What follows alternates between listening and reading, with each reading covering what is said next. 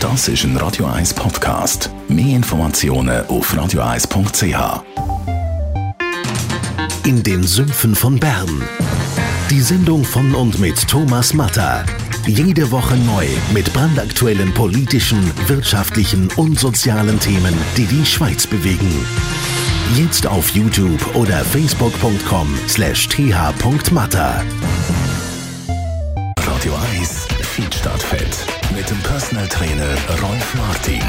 Es ist losgegangen mit der Body-Saison. Man kann also wieder in der Body gehen, schwimmen. Rolf Martin, Radio 1 Fitnesstrainer, es sagen mir so viele, ja, das Schwimmen, das ist so gut. Wie effektiv ist das Schwimmtraining? Ja, hallo Jonas. Es geht äh, um Folgendes. Sport eben ist nicht, nicht gleich Sport.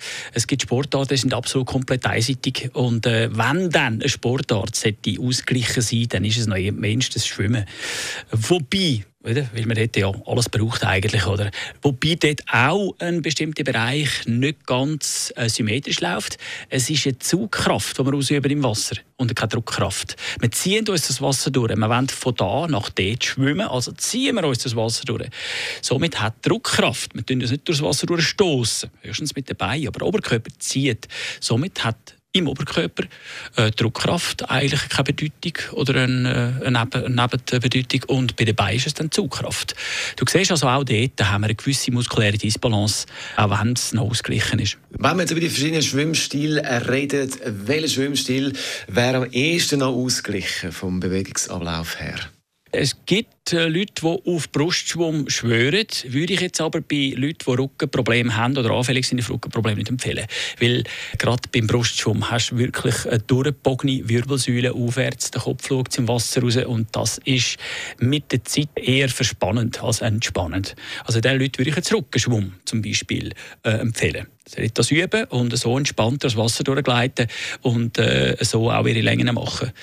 Dann natürlich am ausgeglichensten, finde ich jetzt persönlich, ist Kraul. Das ist aber wieder ein Schwimmstil, der sehr viel Übung voraussetzt. Das ist eine Technik, die man beherrschen können. Äh, das kann man, wenn man will, kann man alles erreichen. Äh, und äh, dann ist das die ausgeglichenste Form, würde ich mal meinen. Mit Kraulen ist man also sehr gut unterwegs, wenn es ums Training geht. Was ist dein Tipp beim Schwimmen? Ja, Tipp äh, würde ich, ich würde mal sagen, man sollte sich bewusst sein, dass Wasser ja immer den gleichen Widerstand bietet. Das heißt also, äh, viel an Kraft können wir eigentlich nicht zunehmen, weil das Wasser wird nicht dicker, es bleibt immer gleich, somit braucht Muskulatur nicht mehr Kraft. Aber man kann schneller durchs Wasser, was dann wieder den Kreislauf aktiviert. Und das sind wir beim Thema Kreislauftraining. Wenn natürlich gewisse Leute das Gefühl haben, sie gehen schwimmen und machen irgendwie zwei oder drei Längen, dann ist das mehr ein bisschen Man muss sich bewusst sein, dass er dort schon mit einem Kilometer rechnen Und das wären wie viele Längen bei einem 25 Meter Becken? 40 Längen. Das wäre eigentlich schon bereits das Minimum, wenn man ein Kreislauftraining absolvieren wo wirklich etwas bringen Du siehst also, es ist nicht gemacht mit drei, vier Längen, wenn man in die Body geht. Äh, das wäre dann mehr so ein bisschen abkühlen oder ein bisschen betteln.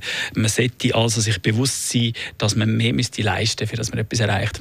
Jetzt habe ich gemeint, ich mache da intensives Training, dabei geht das unter Betteln. Rolf, Martin, eine Enttäuschung. Danke vielmals. Gern